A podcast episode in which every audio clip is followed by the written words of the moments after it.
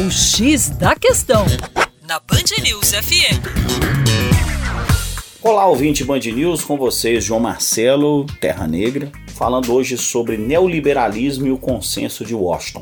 No final dos anos 80, volta de 89, nós tivemos lá a queda do Muro de Berlim, que simbolizou o fim de uma era na geopolítica global, o fim da dicotomia capitalismo e comunismo, e nesse contexto de queda do Muro de Berlim foi realizado um seminário em Washington para debater a situação do mundo e principalmente da América Latina.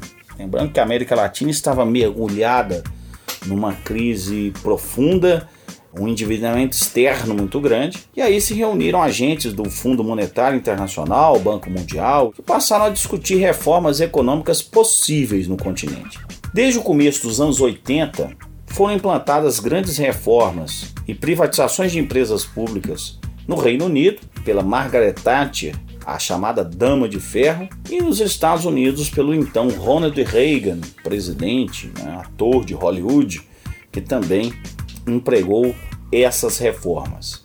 Esse modelo então passou a ser seguido por vários países latino-americanos. O termo neoliberalismo foi adotado para indicar exatamente o retorno às ideias liberais que se apoiam no conceito de Estado mínimo, ou seja, o chamado consenso de Washington é que especialistas do FMI que tinham a dívida externa da América Latina nas mãos, agentes públicos dos países latino-americanos, economistas desses países entraram num consenso que era necessário implementar as reformas neoliberais. E elas se resumem a reduzir a função do Estado para o chamado Estado mínimo. Ou seja, o Estado tem que interferir o mínimo possível no mercado. Para mais, acesse educaçãoforadacaixa.com.